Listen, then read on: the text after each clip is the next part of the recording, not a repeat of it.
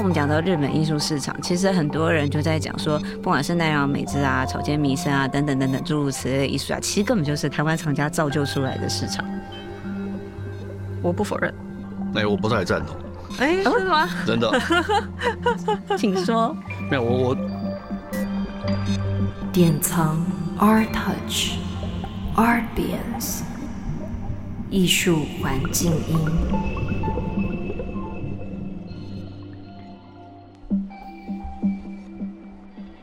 艺术环境音的观众，大家好，我是今天编辑部临时动议的主持人怡安。今天我们很荣幸邀请到两位特别来宾，一位是野趣艺廊的负责人王瑞琦 Rick，一位则是雅记画廊的负责人黄雅记，来到我们的节目。两位好。大家好，大家好。嗯，那为什么今天我们要邀请这两位来宾来现场呢？最主要的原因呢，是因为我们发现这几年其实日本当代艺术市场有了一些变化，那这也促使了我们在这一期的《金艺术与投资》杂志，也就是十月号的专题，做了一个破茧而出的日本艺术市场这样一个专题。那我们可以看到，日本整体经济的发展，其实它逐渐在脱离通缩。那不管是在他们自己的二十一市场或是一级市场，其实也都比以前要来的更有活力。那我想最明显，大家可以感受到就是他们这几年的一些艺博会的举办。那明显可以感知的，当然就是东京现代艺术博览会以及京都的 ACK 艺术博览会的推动。他们其实很有意识的去引进国际画廊，然后跟他们产生互动。尤其像 ACK，它其实还蛮特别的，它是一个在地的画廊邀请一个国际画廊来作为他们的来宾，一起做一个展览。那我们在这次专题其实跟几个日本画廊采访的经验里头，也可以看到他们就是有表达说，他们其实也认为说这样子的一个国际画廊的。进来以及互动，他觉得可以改变日本的艺术环境的一些样貌。因为其实一直以来，大家对于日本艺术市场的概念就是他们很封闭。他这几年的变化，其实就让人觉得说，哎，他们似乎有一些转变跟不同。那我们知道，瑞克跟雅纪都是非常资深的艺术从业人员，然后对于日本艺术艺术家的研究啊、推广，乃至于市场的经营，其实都有非常长足的经验。那雅纪本身。呃，还在日本就学过这样子，对于日本的认识其实是非常的深刻的这样子，所以我们很希望能够邀请两位呢，跟我们一起聊聊日本当代艺术市场进来的一些变化。我们知道说，其实瑞克跟雅纪都刚参加完日本的艺术博览会，那也去一样是去大阪艺博嘛，嗯，对对，然后那个雅纪去了东京现代，所以我很想要听听看，说这一次的参展经验，嗯、呃，有没有观察到他们的一些。变化，或者是说有些你觉得很特殊的观察点，尤其是相较于疫情前。我们 Lady First，要要我先吗？哦，嗯，可以啊。如果就单纯就我的参展经验来讲的话，其实我们参展东京的艺博会，从去年的东京就是 Art Fair Tokyo 开始，但是因为去年的时候。他们虽然是举办了，但是国庆还没有开放，所以我们当时是现场是请了就是日本当地的朋友帮我们顾这个展位。其实带去的东西反应还是不错，然后就变成了我们在之后参加东京现代的一个算是一个参考值吧。那所以说我自己个人在。这次的参展里面呢，当然，我觉得第一个感觉的是，当地的市场还是会以日本的艺术家是最大众的消费。那包括我们两次里面合作的日本艺术家，都是在现场是销售最好的。但是我自己亲身去了东京现代以后，我还是发现了几个比较大的现象，就是当然第一个，他们的收藏族群增加了。而且当然也有年轻化，他们也有很多年轻的创业者。那这些创业者也都开始对于购买艺术有兴趣，但是他们当然消费的能力跟他们一开始买的东西，还是跟大部分亚洲的市场很类似，就是价位比较低，然后或者是也呃喜欢的东西也比较偏潮流。对，但是他们感觉起来也会因为各种不同博览会的举办，会慢慢的牵动这一个。改变，然后另外的我也碰到了一些不同的收藏族群，有一个收藏族群，我觉得他们大概就是四五十、五十多岁的小企业，日本当地的企业主。那这群收藏家，我觉得他们就是蛮大力在购买日本当地艺术家的一群族群，然后大部分都是男性，他们也有一个自己还蛮强烈的沟通圈吧，就是他们都互相彼此认识，其实也跟台湾的这个收藏圈也蛮相近的。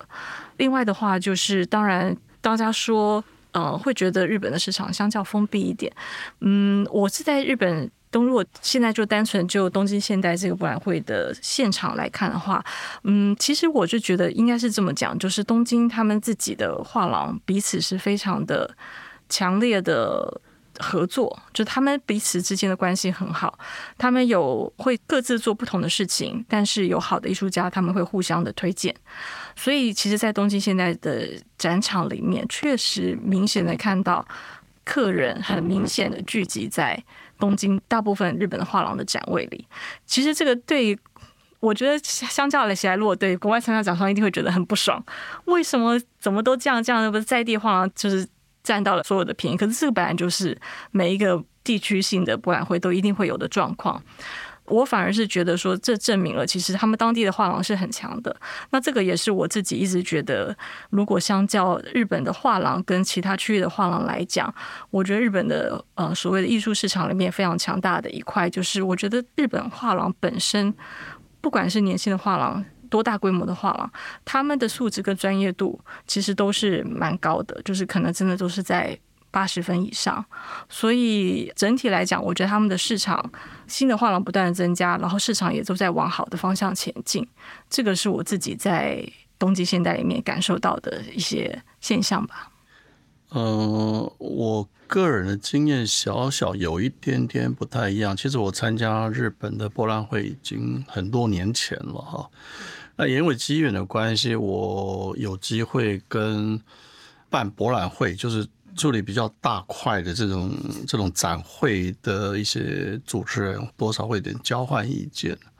所以我在参加日本博览会的考量，小小有点不一样。但是回头退一步讲的话，以参展的经验来讲，我只能说我在那么多年来在日本的博览会里头，真正能够销售到台湾艺术家的作品不多，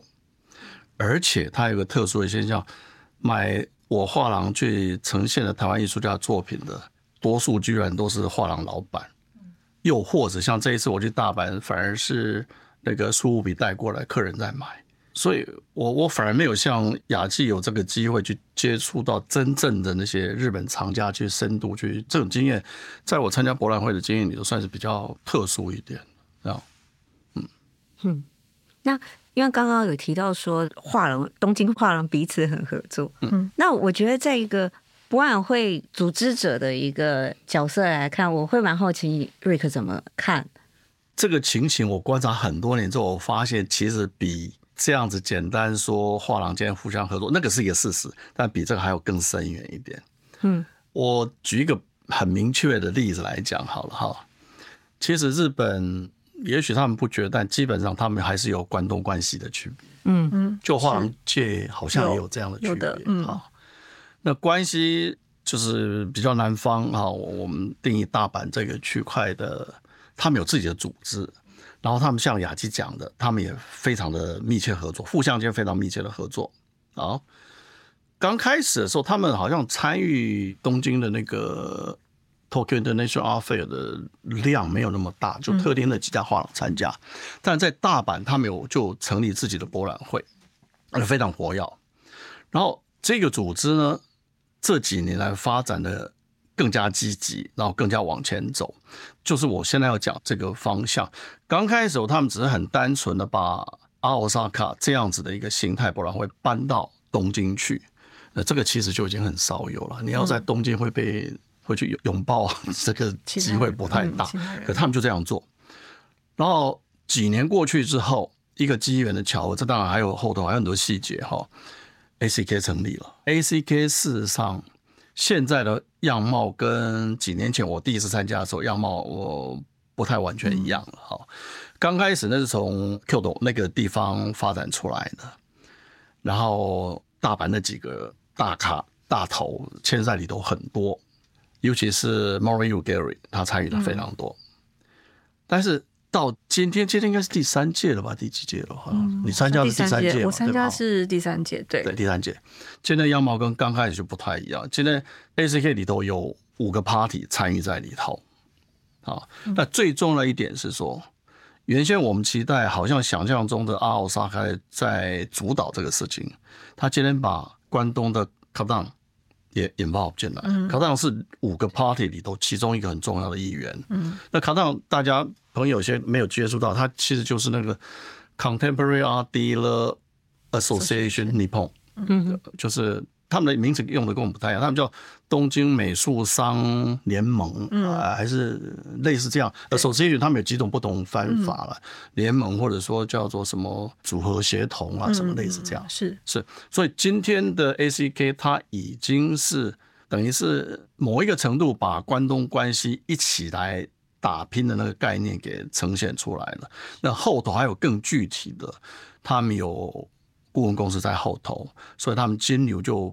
比较单一的阿奥萨卡更加的稳定了。阿奥萨卡跟东京国际艺术的博览会的底其实不太一样。东京博览会的后头比较多钱，阿奥萨卡其实没有钱。阿奥萨卡其实就类似一个像画廊互助会这样子。嗯，好，所以刚刚大家在提的 ACK 那个概念，ACK 的概念它就是 collaboration，而且是国内跟国际来合作这个概念，而且是在有限资源，因为它其实开始的时候就在疫情发展期间。嗯。那个原先的概念虽然是从京都的政府引领出来，但是给他完整的具体的概念其实是大阪这一批人，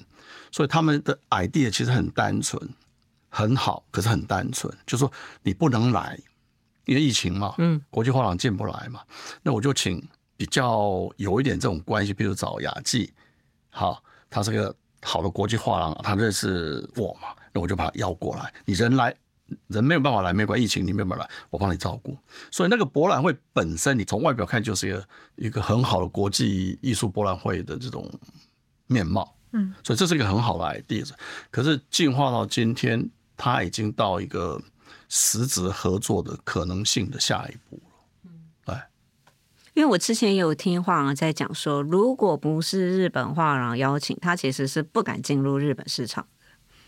嗯嗯。这个我不知道雅静怎么看，我先先简单回应一下。这个也许也许不是可以讨论，但是你看一件事情哦，Kadan 里面的会员不是只有日本画廊，里头有贝浩登，有 Blumenpohl 嗯啊，那这个可能也是相当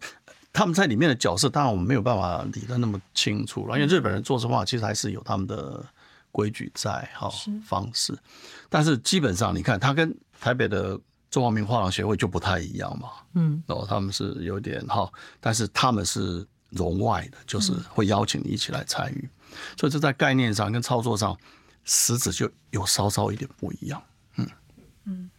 我觉得去每个国家的市场应该都是雷同的，就像很多人都说，为什么我没有去参加东南亚或者韩国的博览会？正是因为第一个我没有韩国的或东南亚的艺术家，第二个我也没有韩国或东南亚的藏家。所以我觉得进入每一个市场，就是参加博览会这件事情，反正如果你真的就是第一次去的，就完全没有认识任何人去的时候，没有任何认识人去的这个挑战跟方法。开始认识人以后，你有不同的方法，所以我觉得这个很难讲。但是确实，呃，我觉得日本市场现在还存在问题，就是语言的隔阂确实比较高，嗯，对不对？我觉得像我们。大家开始在跟日本的画廊或跟日本的艺术家合作，日本艺术家不一定啊，但是很多日本艺术家他们可能有助理，这些业内人士他们现在的英文非常好，嗯，甚至很多外国人在，就不管是台湾人或者是呃西方人在他们的画廊里面工作，但是如果你真的要跟收藏家交流的话，确实日文可能还是必须要具备的一个。的语言能力，嗯、我会碰过很多，就是他们藏家写信来，他还会特别帮你翻译成中文，就他可能也会认为你不会讲日文，对，对，他也觉得他的英文不够好，他也可能觉得认为你可能也不会讲英文，所以就是他们可能私人藏家在这块确实他有沟通上的这这个隔阂啦，所以确实我觉得，如果真的说它的封闭性，我觉得是在于语言，然后我目前单纯观察到，确实日本。的收藏家可能，尤其是中间辈的收藏家，就是四五十岁，他们还是比较喜欢收藏日本艺术家的作品。可我觉得这个应该世界上任何国家都很雷同，对，就是大家会比较先从自己的艺术家开始嘛。但是我相信现在那么多博览会的举办，那么多国外的画廊。开始带进新的东西，我觉得他们也会慢慢的接受，因为其实就像瑞克有讲到，我觉得这一年蛮特别的现象，就是相当多的其他的城市，不管是大阪、京都，或是现在最近有做福冈，我觉得福冈看起来好像做的热热闹闹，就是现在这么多的城市开始对，嗯，博览会可能过去也有举办，但是现在的博览会举办的更兴盛，我觉得最主要的原因还是。整体全世界都一样，就是对艺术的关注跟对艺术收藏的需求是增高的。那所以说，各地的博览会都会开始。那每个博览会都有不同策略。那每一个画廊进去每一个博览会的时候，都得要想清楚。要怎么做？我觉得这个是接下来对行内人来讲啊，就是我们大家画廊之间都会面临的一个功课。对，就是一定不可能说，即使是日本同一个市场，我带这个东西在这里好卖，我去那个地方一定也好卖。我觉得一定还是有市场的差别。就是现在每一个市场、每一个国家，甚至每个城市，它的都有很细分的分众的市场越来越高了。对。嗯，这件事情我非常同意。这是每次在不同的公开场所，我其实也都是非常强调这一点。然后希望就是我们台湾整个这个 industry 里头的各个不同角色能够参考这些点，因为我感觉起来我们这个大环境其实没有人家想的那么深，跟准备的那么好。嗯，很多方面。这我蛮同意的，不可以笑太大声。因为我们在这一期的专题里头，其中有一个部分，因为我看到他们在二零一六年开始，其实那应该是东京一博他们这个。组织的他们这个协会啦，他们其实从二零一六年开始就是在做他们的艺术市场产业调查嘛。那大概大概到了二零二零还是一九年的时候，总之就是文化厅就有补助这样子，所以他们其实就有开始转向他们一些呃他们的产业调查里头还加上了一个专门在做经济数据分析的一个。Creek 株式会社这样子，然后他们就是后来还提出一个概念，就是他们要创造所谓日本的艺术指数这样子，他们就在研讨建立日本艺术指数的可能性这样子。然后后来到了二零二二年，就是今年刚新出来去年的一个研究，他就是整个在谈艺术指数这件事情。那我觉得要不要做艺术指数这件事情倒是其次，但我觉得最有趣的是，当我去看他们的文化政策白皮书的时候。其实他最有趣的一点是，嗯，先不管他怎么讨论，就是文化的整个，他其实有先界定他要做的一些事情。可是他其实真正很实质的事情是在制度跟法规，就是他的文化厅其实要扮演的角色是。制度跟法规的调整，它并不是说我自己后面才是，也许我可能会帮忙某一些活动，或是比如说像麦斯展会啊这种展会旅游这样子。那可是它其实目标是在于说我如何把文化输出，然后以及当我在做这些都是事情，我必须要调整什么样子的法规。比如说他讨论就是著作权，因为当然就是 AI 啊或什么各种科技技术进来之后，其实我们对著作权产生了很多的。冲突嘛，或问题这样，所以我要先调整法规面的问题，然后呃，再来就是，我觉得他们在思考这件事情的时候，真的是从这个系统制度，它需要什么样子的制度跟系统，而不是到底我自己要跳下来做哪些事。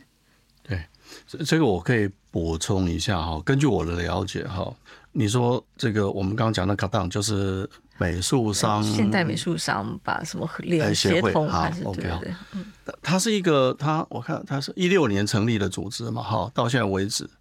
才才八年的时间。可它一开始开宗明义的时候，它的组成的一个目标，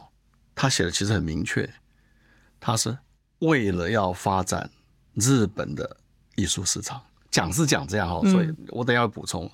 重点你，你你如果光听表面上这个说法的话，你会觉得说他还是就是想发展自己的艺术市场。然后他有好几个方法，其中有一项就是收集市场资讯，类似这样。还有面对除了你讲之外，他要面对那个税金的这些这些，就是所以你看啊，他们的思考为的是发展日本市场，可他的思考的方向其实是蛮广的，嗯然后做法上头，你看看他会去配合 ACK 做，那个就是国际化的那个，所以你会回头去想说，你讲是发展国内市场，跟你做出来其实不止这样子。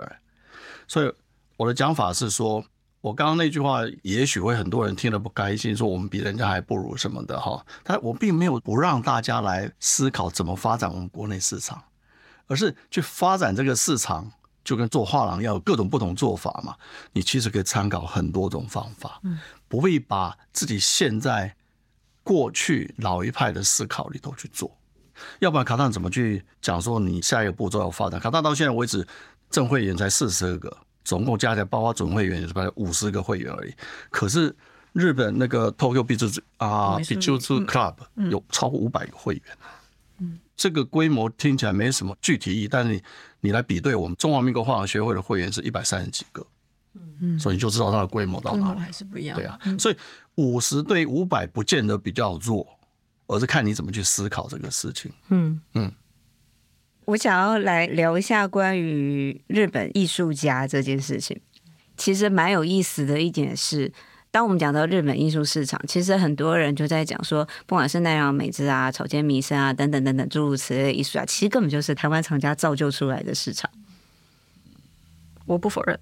哎，我不太赞同。哎，为什么？真的？请说。没有，我我一定是没办法具体举出个数字，说日本人买多少，国际买多少，台湾买多少这种数字啊，我不可能知道这个数字啊。可是。从我们在香港国际艺术博览会看到奈良美智又自在在逛画廊，还会跑到你摊位里头来跟你聊天，到现在你连靠近拍照都不能的这一长条路的发展，我们都相信说是台湾造就，不管是草间弥生、奈良美智、村上隆哈的今天的地位。某一个程度，我们是有很大的助力，没有错。但是我的个人看法不是反驳雅纪刚刚讲的那个事情。我的看法是说，我不会用日本当代艺术市场很小，或者很内向，或者是很怎么样的这些传统的看法。因为就我的理解，其实日本的藏家其实他们什么都买，说坦白了，而且他们买西方的买的比我们还多很多，还大很大。都有，所在都有。这个问题是有必要再深层一点去讨论它。如果说你真的要从这里头去萃取出什么可以让我们利用的话，哦，我比较赞成是不要用那种固定的去思考说，哦，他们就很小，如果不是台湾厂家，他们不可能这么大的这种概念。我的意思是这样子，因为我的了解其实不是，他们购买艺术品的行为模式跟我们不太一样。嗯嗯。我刚刚也要稍微再补充一点，就是，嗯，确实他们也有收西方艺术，所以这个就是我我觉得现在是一个很分众的市场的部分，就是日本的藏家他们也有也收日本当代艺术没错，然后可能是他们里面很大众，但是他们确实也收很多西方的艺术品，所以其实，在回应我们这个一个。最初的问题的时候，到底日本市场是不是非常封闭？其实我觉得他们某种程度对于外来的艺术品的接受度是比我们高的，因为我觉得重点是他们的画廊从一开始就一直都有在做西方艺术。嗯，对，就是他们不会排斥说我买其他国家的艺术品，对，但是我觉得是跟画廊本身他们是如何的建立自己的 program，然后去介绍这些。介绍这些东西给收藏家，那当然有，比如说我自己是有一些喜欢的画廊，他们也有说，他们其实很多西方的艺术可能是更观念的，确实也是苦撑了这么多年，这几年才卖得比较好。对，这这个真都是要看，嗯，这个就是非常分众的市场，每个画廊对应每个不同的呃里面的体验，大家带的东西不一样，然后你要介绍什么样的东西进来，嗯。嗯，就我非常同意雅琪的说法。像我，我认识这位西村老先生，他在他的画廊或者是他主持之下，他做 David Hockney 展览在日本已经做了三十几次，你能想象吗？对，三十几次的他们做非常多的西方艺术品。对，所以你可以想见，说他从多早以前就注意到，然后就开始就做事了。嗯、那他也会会把那个 Bacon 的作品介绍进日本，然后给日本的美术馆去典藏。所以这是一个。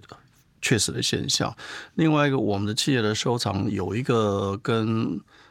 韩国当然是极大不同了，跟日本稍稍也有点不同的情况。其实我觉得它根本原因都在税制上头。嗯，是啦，对。嗯所以它的下一步发展，其实我们今天聊的这些事情，都是期待对这些这些点上头多少有一点帮助。如果如果把整体串起来的话，我的期待是会艺术市场会更好。嗯嗯，因为坦白讲，其实台湾以经济实力而言，台湾其实是真的很强。对，但是其实以收藏的这种行为状态而言，其实不会那么的明显吧。这或者是说，其实你会觉得说，它其实是有成长空间这样。对，我回头我还可以再谈一点，谈一点点。我们刚刚讲的收藏习性，日本的一般就是大众的收藏，其实有一个很明确的原因，他们都会被限制住，就像那个日本艺术家一样，就是那个尺幅的关系的考量。哎，所以这个这个免免不了，你知道吗？你说我家就这么大，哎呀，对呀，你就现在当代越画越大，下次。两米、三米都算小作品，你知道？你说，嗯，所以也许，所以谈这些事情的时候，其实我们可以更细一点，针对每一个不同的点去去看、去参考。那最重要是找出那种成功的战术，嗯，去做。就大战略应该是从我们讨论这些事情可以看得出来，但在战术上头应该去找出适合我们自己环境的方法。对，但是总的来讲，我都觉得像我们刚刚聊那种。日本那种合作的心态，如果我们台湾有的话，会非常有帮助。他们画廊之间确实还蛮强的合作关系。对，我，我可以问他们具体的合作是，举例来说，他们怎么合作吗？其实我觉得应该是说，他们会互相推荐彼此的客人、彼此的艺术家。啊、其实日本画廊之间的合作，我觉得最主要还是从最最最当时最核心的画廊。那这些画廊确实也是至今也都是他们里面。算是在国际间被最肯定的画廊。那这些画廊在二零零六年嘛左右的时候，有成立了一个 G Tokyo 这一个呃小型的博览会。当时就是以这些画廊为核心，然后再去邀请一些其他的画廊参加，所以他们基本上他们会共同举办大博览会。基本上他们也是因为那个森的关系，所以他们很多画廊基本都是在同一栋里面。我觉得在同一栋里面，如果你还彼此竞争的话，我觉得那个气氛应该会很糟。所以大家其实都是互相帮忙，尽可能的一起做活动，然后也不会说你今天做这个艺术家好，我就也同样去抢这个艺术家或做同样的类型艺术家，而是大家非常。的尊重每个艺术家不同的发展，我觉得更厉害的是，他们这些第一代画廊出来的人，再开的画廊都可以跟这些画廊保持彼此的好的关系，然后他们也在成立了第二群的年轻画廊之间的串联。我觉得他们现在画廊已经大概进入到第三代了。就有一批新的、更年轻的，可能本来不是这样子体系里面出来的画廊。那这些画廊，他们本身也可能，比如说有一些地缘关系，大家都比较集中在涉谷或元素那一区，然后大家也有共同举办不同的 events，然后做一些，他们有做一个他们自己属于年轻人的博览会。所以我觉得他们每一代的画廊，他们彼此之间都可以合作。然后共同去推动这个市场，共同做一些活动，来让更多人去，就吸引更多人进来。嗯，对，雅纪讲的确实，关东这边是这样，没有像 Tomio Koyama 也好，Megumi Okita 也好，其实最早西村嘛，哈，嗯，然后出来，现在到最后还是坐在一起。譬如说，Megumi 还是跟那个西村一起在做这个 Monaco 那个走月柜，嗯。那现在不打紧，像现在 O 也从秀狗那边出来嘛，对不对？他也开画廊的，啊、他也是卡达的成员。这个东西是这样，关东是这样，关西其实更是这样的。关西，你看到他办阿奥萨卡，你常看到那几个头人在台上，他们只是在做事，或者说就是 figurehead 哦，号召大众。可你让他们办博览会，不是为赚钱为目标的，他们其实就是让大家一起有一个舞台去。展演这个艺术，然后从这个组织再进一步，像我刚刚讲的，再往其他地区去拓展，甚至拓展到国际上头去。现在跟关东合在一起来做，这些其实都是，就是我讲的就是非常积极跟合作的态度了，基本上都是这样子的。因为我本来还蛮惊讶，就是大阪一模其实跟 大阪跟京都超级近的，为什么两个地方这么近都要各办一个这样？那个那个在传统上很有关系，对，除了市场的关系之外，京都现在有几个比较活跃的画廊，其实跟大阪的关系非常非常密切，嗯，然后距离也没有东京这么远嘛，对吧？哈、嗯，是对，所以那个是一种地缘的关系，嗯。而且现在已经不止这样子了。刚刚雅芝也讲了，好多新的那个福冈有嘛，名古屋也有，会应该会越来越多吧？我想，对，对啊。但我就想要问另外一个问题，就是你们会觉得台湾藏家特别喜欢日本当代艺术吗？会，我很直接，因为我不好讲，因为我做很多日本艺术，好不好？我也很做很多，没有，就是嗯。我觉得日本当代艺术，就我们画廊自己的 program 里面来讲的话，其实，在展日本艺术家的时候，推动还是会比西方的艺术家要容易一点。那尤其在增加新客人的上面的话，通常日本艺术家的展览会增加比较多的新客户进来，对西方的反而会比较少。对，我觉得普遍来讲，大家可能还是会先选择，或者是如果他刚刚开始收藏的话，可能除了台湾的以外，就可能会先看日本的。对，那我们自己的客户的实力里面，比如说大概就是四十岁的厂家来讲，他如果进场五年的话，他们可能一开始也会喜欢，先会着眼在日本的艺术，然后慢慢开始再去拓展到西方的方面。嗯，这里还有一点也可以一并进来参考，排除这些历史的考量之外，因为我们台湾的历史本身跟日本有一些有些连接的点，这些之外，有另外一个现象是，你想想看，我零九年开始办博览会，那时候就很多日本画廊来台湾发展，你再翻一翻过去的那些记录，你会发现，在台北一博。有很多的日本画廊已经来来怎么讲来介绍他的作品，嗯，可你看我们有去日本吗？没有，对吧？所以就这个层面来看，这是其中一点。另外一点，很多人不愿意承认是日本年轻的作品做得很好，然后又很便宜。这也是我听到的。所以你说台湾的艺术爱好者为什么不去买那个呢？他他没有这些牵挂，说我一定要买台湾的情况的时候。他的优先选择也很可能是他，因为他近嘛，方便。台湾有多少人一趟飞机早晨去日本带着作品就回来，你知道吧？我不知道有多少，很多很多。现在 流行，现在流行这样，他就是这样子做的啊。对、啊，所以你看那个物理的距离也好，心理的距离也好，或者人家比我们更努力的的这种状态也好，其实都应该摆进来考量。嗯，嗯我们谢谢瑞克的诚实。不，我还可以讲一个更加没有办法反驳。纵使你反对我先前讲，我我可以提一个更具体的，譬如说，日本艺术家他有一天有可能会有一个奈良美智，有一个草间弥生，有一个村上隆的期待嘛。台湾也是可以啦，你不要这样子，我觉得我们是有可能的，是不是？我是讲说，已经发生在眼前的事情，所以他们总是觉得比较放心一点。OK，是吧？我我只能我只能说，就是这回到一点来讲，就是这个也是日本本身这个国家在文化形象上的成功。就是如果所有的人提到亚洲的话，当然是第一个会想到日本嘛。对，那现在是 K-pop，不过基本上基本上起码。不过这个，我觉得这个是很难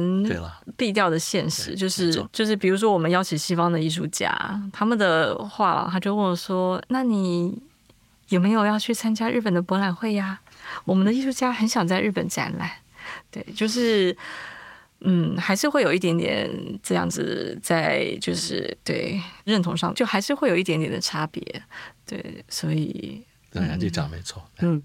今天非常感谢瑞克跟雅智来参与我们的节目，然后跟我们分享很多自己的观察。这样，那如果各位听众朋友有些什么意见的话，都也很欢迎在我们的节目下方留言或反映给我们。